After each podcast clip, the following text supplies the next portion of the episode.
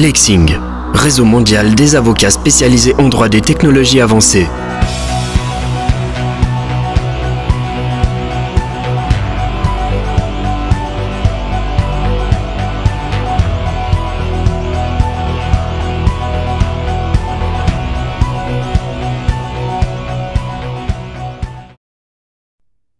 Bonjour, on à notre troisième épisode du podcast Lexing de Switzerland.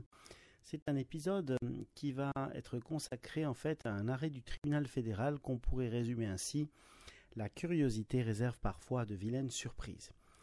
En effet, le tribunal fédéral a rendu le 17 mai 2019 une décision qui est destinée à publication et qui va donc faire jurisprudence. Cette décision est assez surprenante et elle génère un certain nombre de questionnements.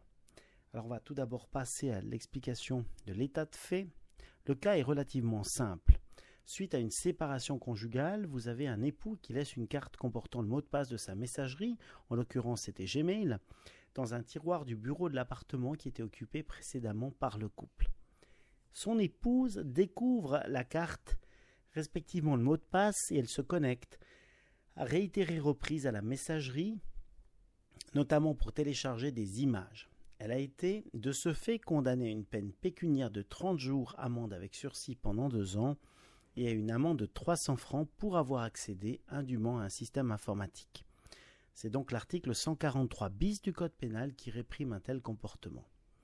Non satisfaite de cette condamnation, elle a recouru au niveau cantonal et puis, comme elle n'a toujours pas eu gain de cause, elle a recouru auprès du tribunal fédéral.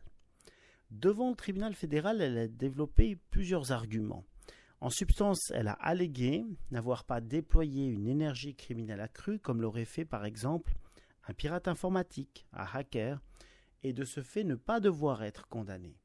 Elle a également soutenu s'être trouvée en possession du mot de passe par hasard, puisqu'elle a ouvert un tiroir auquel elle était en droit d'accéder, respectivement sans la moindre démarche frauduleuse. Donc, au niveau de l'intention, elle a, si vous voulez, essayé de se dédouaner en disant mon but n'était pas de.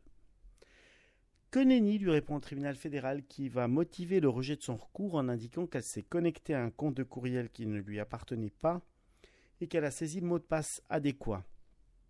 Ainsi, elle est parvenue à passer outre le système de protection qui était censé empêcher tout accès. La manière d'obtenir le mot de passe importe peu aux yeux de notre haute cour qui rappelle que le consentement de l'époux n'était pas donné ce qui pour euh, les juges fédéraux suffit à démontrer un accès sans droit et à confirmer euh, la condamnation de cette dame. Cette jurisprudence est donc assez euh, intéressante en ce qu'elle n'était pas réellement prévisible et elle pourrait surtout trouver application dans nombre d'autres cas de découverte fortuite de mots de passe cela pourrait se passer non seulement dans un cadre familial, par exemple dans le cas d'une famille recomposée, mais également sur le lieu de travail, si plusieurs personnes utilisent le même ordinateur. D'autres hypothèses sont également concernées. À titre exemplatif, on peut vous dire que le fait, après avoir obtenu sans consentement le mot de passe d'accès à un téléphone portable, de lire les SMS ou d'accéder à la messagerie WhatsApp, c'est également quelque chose qui est susceptible de générer une condamnation dès lors que la disposition légale euh, qui est précité, l'article 143 bis du Code pénal évoque un système informatique et pas en particulier les emails. Et un système informatique, c'est un dispositif qui assure en exécution d'un programme un traitement automatisé des données. C'est donc beaucoup de possibilités, si vous voulez, de se plaindre d'un tel accès. Cette notion large pourrait donc réserver de mauvaises surprises à tous les curieux, et le maître mot de cet arrêt est évidemment la prudence. Alors, si vous voulez, cette décision aujourd'hui ouvre la porte à un grand nombre de procédures parce que les gens, notamment dans un cadre conjugal, saisissent toutes les opportunités de se plaindre et de gagner un petit peu, si vous voulez, par le biais de la pression qu'on pourrait mettre par une procédure pénale euh, par rapport à une partie adverse. Et je suis intimement convaincu que cette jurisprudence va être fréquemment utilisée, fréquemment invoquée malheureusement dans le cadre de litiges qui sont des litiges qui sont, si vous voulez, non pas principaux, mais annexes. Et ces litiges-là ont pour but, évidemment, de prendre l'avantage. C'est donc euh, quelque chose dont nous allons régulièrement et abondamment parler à l'avenir, ce d'autant que quelques aspects de la jurisprudence ne sont pas suffisamment claires pour dire quelles sont les limites.